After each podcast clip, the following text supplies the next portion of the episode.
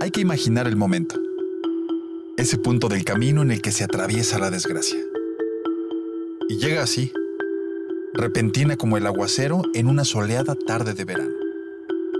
Si fuera fútbol, el infortunio podría presentarse en forma de una fractura, de un fallo con la portería abierta en el último minuto del partido.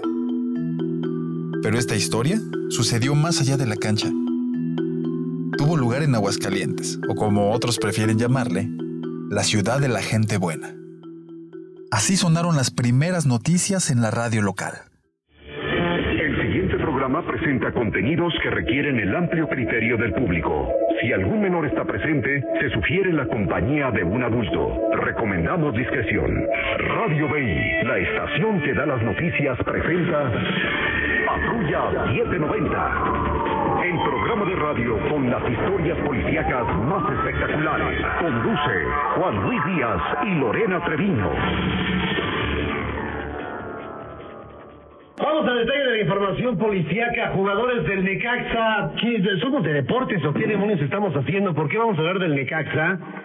Porque casi matan a golpes a un joven. De verdad, ahorita el joven se encuentra debatiéndose entre la vida y la muerte. Está muy grave este joven que, pues al defender a su prima de estos piropos que le estaban echando los del Necaxa, los jugadores del Necaxa, a la fuerza, pues estos, estos señores lo golpearon, le dieron la golpiza de su vida, tras de lo cual, pues estos agresores fueron detenidos por policías municipales. El afectado fue identificado como Luis Rodolfo Mariscal López,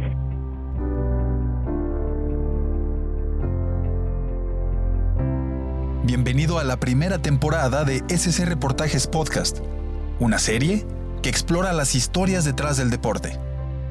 En este episodio, abrimos los archivos de una madrugada que no se ha olvidado en Aguascalientes. Es 2015. Dos jugadores del Necaxa toman parte en una riña que deja muerto a un joven de 22 años. Soy Tlatoani Carrera, el anfitrión de este relato.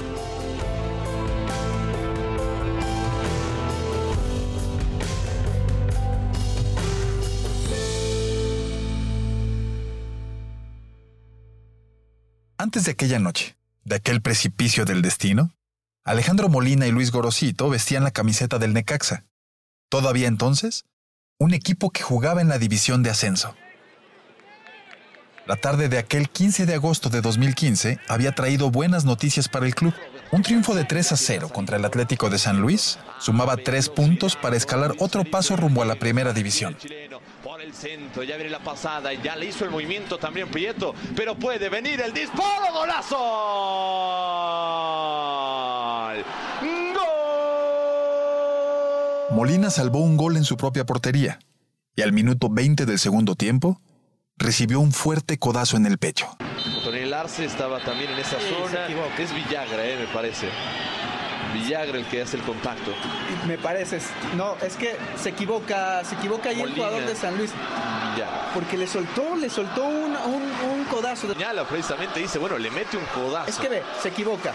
Ahí todavía no, pero Este, le suelta, eso claro. es roja, eso es expulsión Y y, el árbitro está enfrente. Está a tres metros el árbitro. golean al equipo el eh, del Atlético de San Luis en el Estadio Victoria. La voz es de Cruz Soto, un periodista deportivo que aquella tarde, como todas en las que hay fútbol en Aguascalientes, estaba en la tribuna. El equipo viento en popa, de 12 puntos llevabas 9 sumados, estabas rozando los primeros lugares, es decir, el proyecto te estaba funcionando apenas iniciando el torneo, Telatoni. La situación en la clasificación del torneo invitaba a celebrar. Y ahí empezaron a cruzarse los destinos.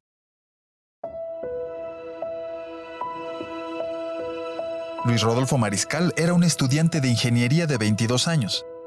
En sus fotografías era habitual verlo con jeans, camisa a cuadros y botas vaqueras. Era un joven alegre con instinto protector. Así lo recuerda la voz rota de su madre, Teresa López. Vestida de negro, su rostro se ha mantenido como una estampa de la tristeza durante casi cinco años. Hoy, sentada junto a su esposo Rodolfo en su casa del centro de Aguascalientes, empieza a ponerle palabras a aquel día que descarriló sus vidas. La desgracia se había acercado primero como un presentimiento. Ese día tenemos una hija que vive en León.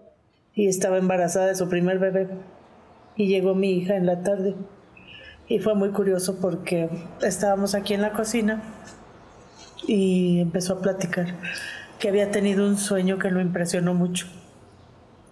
Que había ido a casa de mi hermana y que estaban todos en la cochera platicando en bolita, como se juntaban los primos, este, y que se había llevado a mis nietos, porque él era, él era un muchacho muy amoroso. Cargaba con sus sobrinos como si fueran sus hijos. Sí, como si fueran sus hijos, siempre los traía. Y este y que venía un perro, un perro grande negro. Y que le dijo mi hermana, aguas crío, porque así le decíamos el crío. Aguas crío, porque ese perro es el demonio. Y quiere atacar a alguien. Al que ataque, eh, eh, al que ataque es el que tiene que pelear con él y dice que pasaba el perro y les daba la vuelta a todos alrededor. Y que cuando pasaba junto a mi nieta, la chiquita, que decía, Ay, bendito sea Dios, ya no la agredió. Dice, pero se me dejó ir a morderme a mí la mano. Y yo no tuve la cautela de, de bendecirlo, de persinarlo. A mí eso me puede mucho. Que no supe actuar para bendecirlo.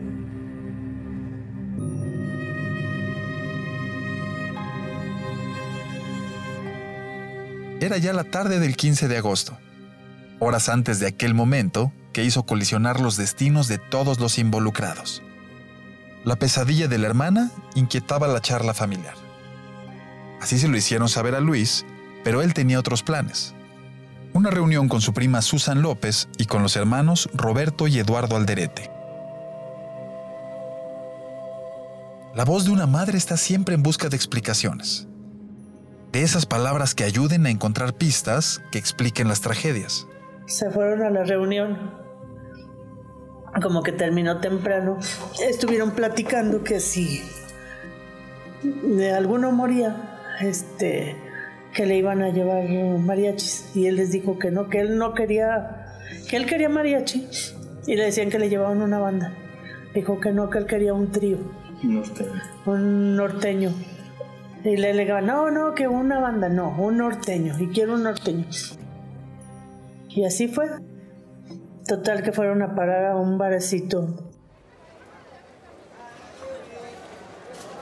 Plaza Los Arcos es un pequeño centro comercial de dos pisos que se encuentra en el norte de la ciudad. Sin duda, el área más adinerada. Por la mañana, la economía de la plaza vive de sucursales bancarias y mesas llenas de café pero por la noche su vida es diferente. Las luces bajan y la música sube. Ya es la madrugada del 16 de agosto. Ahí están los protagonistas, pero en lugares diferentes. En un bar llamado Cantinita, donde suena música norteña, se encuentran Luis Mariscal y sus cuñados, Roberto y Eduardo Alderete, y su prima Susan López. Aproximadamente a 50 metros de ahí, los jugadores del Necaxa se reúnen en un centro nocturno llamado Barecito. En las bocinas suena rock en español. Barecito es un, eh, es un, es un bar contemporáneo, ya para gente un poco más grande, no, no tan para, para chavitos. La voz es de Efraín Rodríguez, un cliente habitual que se sienta aquella noche en el bar. Yo había llegado ese día de León porque trabajaba en aquel entonces mucho, viajaba mucho a León. había llegado y Jaciel me había hablado mi amigo para ir a Barecito. Solíamos ir constantemente. Conocíamos al, conocemos al gerente por cuestiones laborales, al gerente y algunos meseros. Y llegamos ese día y pedimos una botella que no, nos, que no le tomamos este, mucho porque yo no, andaba como de... Como en, en ese ambiente, la verdad, en ningún momento me la pasé bien, de hecho. Cuando la fiesta termina, viene la desafortunada coincidencia. Las manecillas del reloj están cerca de las 3.30 de la madrugada. Efraín se encuentra en ringside de la desgracia. Mira, lo, veo como a unos 20 metros, más o menos son como 20 metros de ahí de, que bajas y vas caminando hacia el rumbo de los, de los bares, eh, perdón, de los bancos. Eh, eh, yo veo, o sea, así la, escena que yo tengo es Gorosito tirando golpes junto, con otros tres tirándole golpes a él, o sea, como, como tres chavos. La adrenalina hace que los hechos corran a máxima velocidad. Insultos, persecución y golpes. Muchos golpes. La pelea se detiene un momento, pero solo para reiniciarse con más fuerza. Gorosito y Molina pelean contra Luis Mariscal y sus cuñados, los Alderete. Su prima Susan es también parte del grupo. Mariscal cae al piso. Todo se detiene. Ahora los relojes avanzan con lentitud. Cada minuto parece tener más segundos. Mariscal no vuelve a levantarse. Conforme avanzan los hechos, hay muchas preguntas acerca de los detalles, del minuto a minuto de la noticia. Pero eso se entenderá después. Los hechos se revelarán poco a poco. Jorge Sosa es el jefe de peritaje de Aguascalientes. En su fría y oscura oficina del centro de la ciudad, abre los archivos de aquella negra noche. Era, era alrededor de las 3, 4 de la mañana. El compañero médico se traslada al Hospital Hidalgo y revisa al, al joven de 22 años, Luis Mariscal, y nos, nos damos cuenta, nos percatamos inmediatamente que las lesiones que presentaba en ese momento eran lesiones muy graves. En ese caso, eh, se diagnosticaba en el hospital como traumatismo cráneoencefálico severo, con fracturas de cráneo, y un, un punto muy importante que lo pusieron en, en el estatus diagnóstico, que tenía un hematoma subdural. Más allá del lenguaje médico, el diagnóstico es de gravedad. Los médicos hacen una operación para extraer el coágulo y descomprimir el cerebro. La herida en el cráneo es de 26 centímetros. Luis Mariscal está en estado de coma inducido. Pero todo pinta más grave cuando se escucha con la voz apretada de una madre.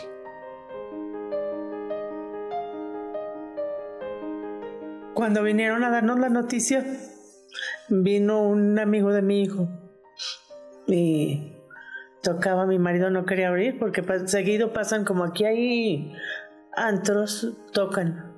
Entonces hasta que empezaron a gritar, don Rodolfo, don Rodolfo, y él bajó a abrir y le dijo que mi hijo estaba muy grave, golpeado en el hospital. Yo lo único que hice fue encarme con la Santísima Virgen de Guadalupe y suplicarle que no se lo fuera a llevar hasta que él no estuviera en paz.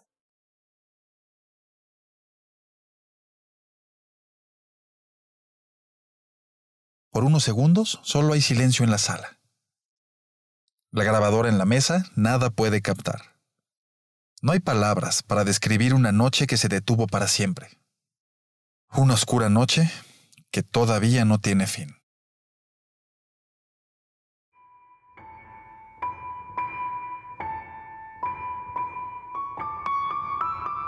Al día siguiente, la nota explota a las 8, a las 7, 8 de la noche. Es cuando explota la bomba. ¿Qué fue lo que pasó? A ellos los detienen a las 4 y media de la mañana aproximadamente, ya hablando del domingo 16 de agosto. Los llevan directamente al Ministerio Público, los mantienen ahí un rato para poder obviamente evaluar la situación, qué es lo que pasó, cómo se encuentra el herido, quiénes son ellos, dónde juegan, cuánto perciben, todo este tipo de detalles. La libreta de un reportero policíaco está llena de detalles, horas, lugares y acontecimientos que muchos quieren olvidar, o que sirven para armar el rompecabezas de una historia. Me reúno con Juan Luis Díaz una mañana soleada de 2018. Es un hombre acostumbrado a visitar las escenas del crimen y a hacer descripciones detalladas. Poco a poco le da orden a los hechos. Juan Luis consulta las anotaciones que hizo en aquellos días y recuerda lo que destaca como momentos clave. Aparece en ese momento la, la, declaración de una joven identificada como Susan Griselda López, quien manifiesta que también había acudido a un bar diferente al que habían asistido los jugadores, es decir, no, no estuvieron en el mismo sitio, pero parece que coincidieron ellos en la hora de la salida. La pólvora empezó a prender. Grabada con un teléfono celular, Susan López, la prima de Mariscal, da su primera versión de los hechos a Palestra, un popular noticiero de Internet en Aguascalientes. Por miedo a represalias, según dijo en aquel momento, Lo hace de espaldas a la cámara. Mario César Macías, el editor de la página, empieza a rascar para buscar información. Mi nombre es Susan López García. ¿Qué fue lo que pasó la madrugada de ese domingo? Sí, este, golpearon a mi primo, se agregaron los jugadores de casa. ¿Quién es tu primo? Luis Rodolfo Mariscal López. ¿Quién lo golpeó? Lo golpearon los jugadores de Necaxa. Lo golpeó un tal Gorosito y otro, y otro jugador llamado Alejandro. En la oficina del Ministerio Público, Susan López da más detalles. En su narración de los hechos cuenta que cuando salieron del bar y mientras caminaban y bailaban rumbo a su coche, escucharon a alguien que les gritó pinches ridículos. Identifica al agresor como Luis Gorosito. La descripción cronológica de la prima de Mariscal sube de tono, según la narración del reportero.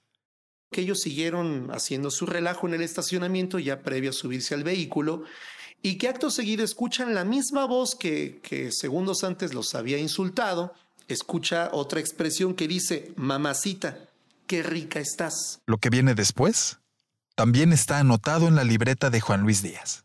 Ella señala en su declaración que, que su primo, este señor eh, Luis Rodolfo Mariscal, que no fue el que inicialmente eh, comenzó la contienda o la pelea con Gorosito, que fue su amigo el que pidió respeto para con ella, pero que su primo interviene para tratar de separarlos y que en ese intervenir, pues es cuando él también recibe, recibe golpes, dice ella patadas estando en el piso, en diferentes partes del cuerpo, hasta que quedó inconsciente y ya no, ya no, ya no supo más de él, hasta que termina en el hospital. Las palabras de Susan prenden como cerillos en la ciudad de la gente buena. Y también más allá. La noticia cobra muy pronto relevancia nacional en secciones deportivas y de nota policíaca. Dos jugadores del Necaxa golpean brutalmente a un joven, es lo que se lee y se escucha. Alberto Viveros era el titular de Buenos Días Aguascalientes, el noticiero más escuchado. Todas las mañanas, de lunes a viernes, entre las 7 y las 9, la ciudad estaba pendiente de su voz. La noticia fue la principal de aquella mañana. Así, se dieron los primeros reportes.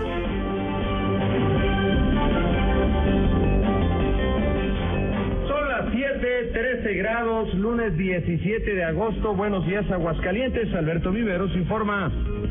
Confirma Banamex liderazgo económico de Aguascalientes. Arrasa Anaya en elecciones del PAN con el 88% nacional. Jugadores del Necaxa y amigos de ellos casi matan a un joven al golpearlo afuera del barecito.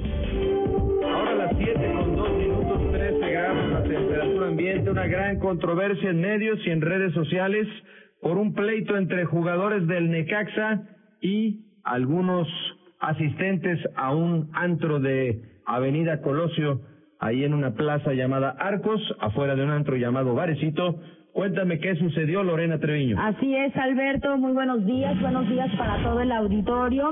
Fue un joven estudiante en el que el que este momento se encuentra debatiéndose entre la vida y la muerte en el Hospital Hidalgo, luego de sufrir esta brutal golpiza presuntamente por parte de, varios jugadores del equipo profesional de fútbol de Rayos del Necaxa, luego de que pues dejaron a su víctima prácticamente inconsciente a bordo de la muerte y los posibles agresores pues se dieron a la fuga, aunque dos de ellos sí fueron interceptados en Colosio, fueron detenidos por policías preventivos y todavía la burla, Alberto, porque comentan que al momento de que ellos le habían provocado esta, pues esta agresión a este jovencito, ya estaba inconsciente, ya estaba en el piso y ellos a bordo de su BMW todavía pasaban, se burlaban y le gritaban, no soy muy machito, no que tú muy acá y no tú no empezaste el pleito y demás. Otro primo de Mariscal, sin dar su nombre, entra a Buenos Días Aguascalientes. Vamos a la línea telefónica con un familiar de los agredidos. Buenos días. Gracias, Alberto. A sus órdenes, cuénteme qué sentimientos tienen sobre este evento. Pues estoy muy triste por la re... por cómo se encuentra mi primo de salud. ¿Sí? Quiero exponer a, a todos que no somos gente de mal, somos gente trabajadora, dedicada, sin problemas. Y mi primo es estudiante, al igual que yo, y tan solo por defender a su prima, él fue agredido. de una forma brutal por personas que ni siquiera son originarias de Aguascalientes, que no son hidrocálidos. Y quiero apoyo de toda la de toda la sociedad aguascalentense para para mi primo para que se haga justicia ante su situación, Viveros. El argumento suena fuerte y encuentra más bocas y oídos. Un hidrocálido golpeado por dos futbolistas profesionales. Tres años después de aquella noche, sentado en una terraza a un lado de donde habitualmente transmite su programa de radio, Alberto Viveros ve aquellos sucesos con más tranquilidad. Pues mira, mm, no los vimos por extranjeros o foráneos. Eh, se les etiquetó más como jugadores o exjugadores, porque ya cuando se les aprende, pues ya no presentan en la cancha y no juegan. Entonces, ese fue la letra escarlata, esa fue la, la, marca que se les puso. Que hicieran foráneos o no, no, no jugó aquí. Era más el tema de a qué te dedicas. No es lo mismo si matas a alguien y eres este boxeador, que si eres futbolista, que si eres sacerdote. No fueron futbolistas mucho tiempo más. Por lo menos no en el Necaxa. Unas horas después de la pelea, el club publicó un comunicado. El club Necaxa emite un comunicado en torno a esta situación. Dice Club Rayos del Necaxa, Aguascalientes, Aguascalientes, 16 de agosto del año 2015, es decir, este lo publica en el día de ayer. Comunicado a medios, dos puntos. Necaxa, lo titulan así, Necaxa en contra de la violencia dentro y fuera de la cancha. Jugadores, cuerpo técnico y directivos del Club de Fútbol Necaxa, lamentamos y rechazamos los hechos de violencia en donde se involucra a los jugadores de este plantel, Luis Gorosito y Alejandro Molina. Estamos a la espera de mayor información y estaremos pendientes de los resultados de las investigaciones por parte de las autoridades correspondientes para poder determinar las acciones subsecuentes respecto a los jugadores involucrados en estos lamentables hechos. Al final se podía leer. El Necaxa ha tomado la determinación de suspender indefinidamente a los jugadores Luis Gorosito y Alejandro Molina, tras verse involucrados en una pelea el pasado fin de semana.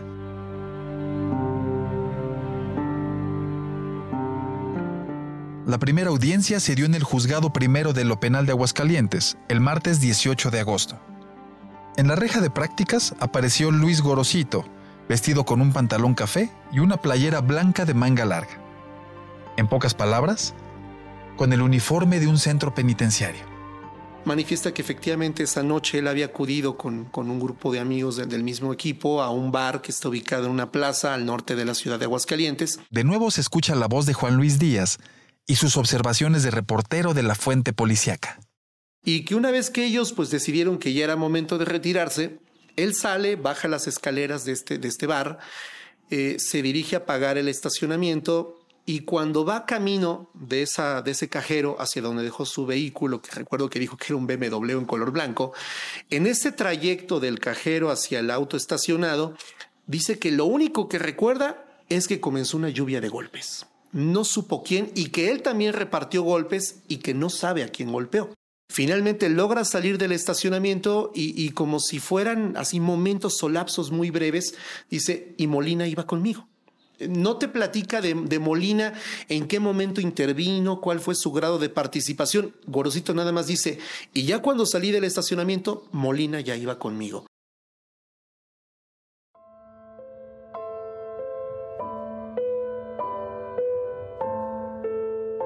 Nadie supo cómo llegó la desgracia. Nadie supo escuchar su maquinaria silenciosa. En la cama 3 del área de terapia intensiva se lee el nombre de Luis Rodolfo Mariscal. Mientras, la Fiscalía del Estado de Aguascalientes informa que por decisión de un juez, los jugadores serán enviados al Centro de Reeducación Social de Aguascalientes, bajo el cargo de lesiones dolosas calificadas con alevosía. Su sentencia es fijada entre los 8 y los 12 años de prisión. Pero hay más allá. El 3 de noviembre de 2015 se informa en cadena nacional. El director del Hospital Miguel Hidalgo de Aguascalientes, Rodolfo González Farías, indicó que aún no se puede establecer que provocó la tromboembolia pulmonar que ocasionó la muerte de Luis Mariscal López, el joven agredido en una pelea por los exjugadores de Necaxa, Luis Antonio Gorosito y Alejandro Molina. La acusación contra Gorosito y Molina es ahora por homicidio doloso y puede alcanzar los 40 años de cárcel. La gente se los comía vivos desde el principio porque pues pobres muchachitos, este cómo los fueron a patear, estos son los grandulones, atletas, eh, le echaron un montón y no sé qué.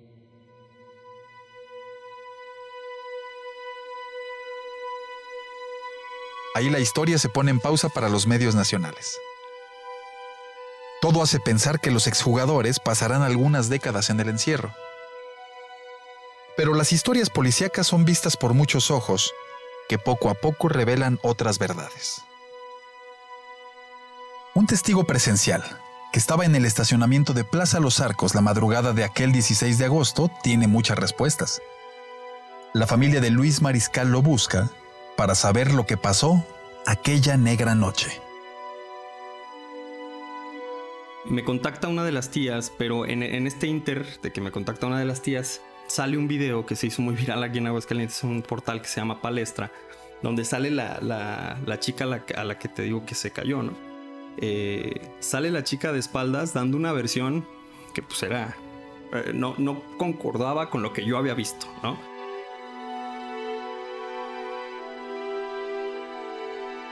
En el siguiente episodio de SC Reportajes Podcast, un testigo que estaba en el lugar de los hechos se convirtió en el hombre que sabía demasiado. Sus declaraciones serán determinantes para los jugadores.